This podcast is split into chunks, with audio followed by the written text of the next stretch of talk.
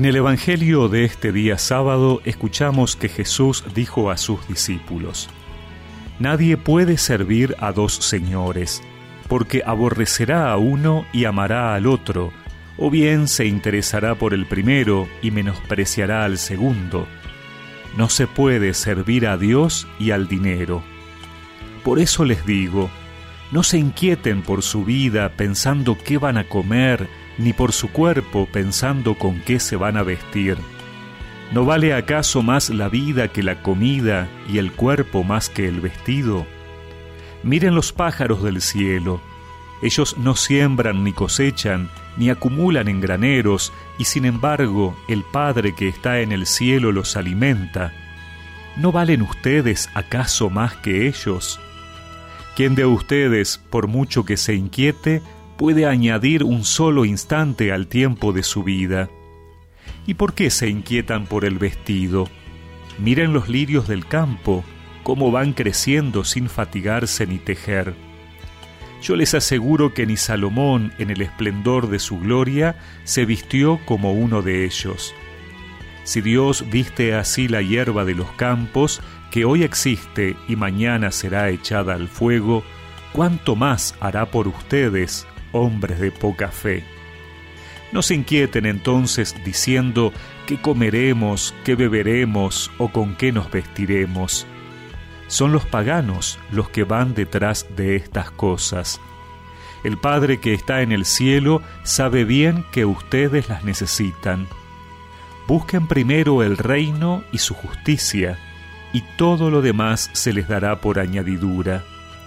No se inquieten por el día de mañana, el mañana se inquietará por sí mismo.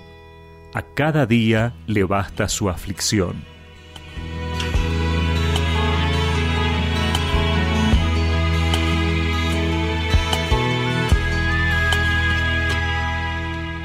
Pareciera que Jesús hablara directamente a nuestro tiempo, que estamos tan obsesionados por controlarlo todo, por asegurar nuestro futuro, tan llenos de estrés y ansiedad por creer que todo debemos lograrlo con nuestro esfuerzo, tan preocupados por lo que va a venir.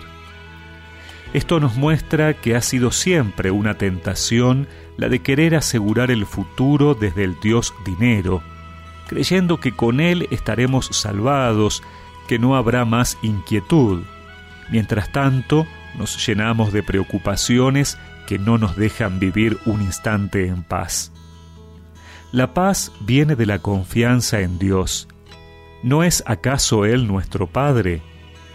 Aquí la pregunta entonces es, ¿quién está primero?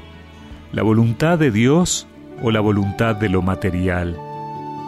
Pidámosle al Señor que todo lo que hagamos en este día sea para la gloria de Dios y que todo lo que Él nos ha concedido la riqueza o la pobreza sea para seguir buscando su reino. Mira las aves del cielo, no siembran ni cosechan, y sin embargo el Padre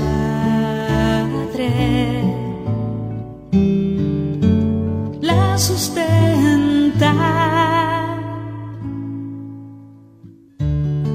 por eso no andes angustiado por tu propio sustento. Tú vales más que las aves.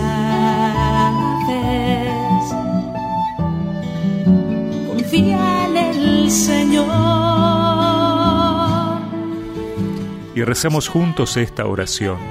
Señor, te pongo a ti en primer lugar en mi vida.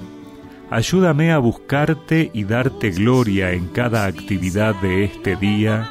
Amén. Y que la bendición de Dios Todopoderoso, del Padre, del Hijo y del Espíritu Santo los acompañe siempre.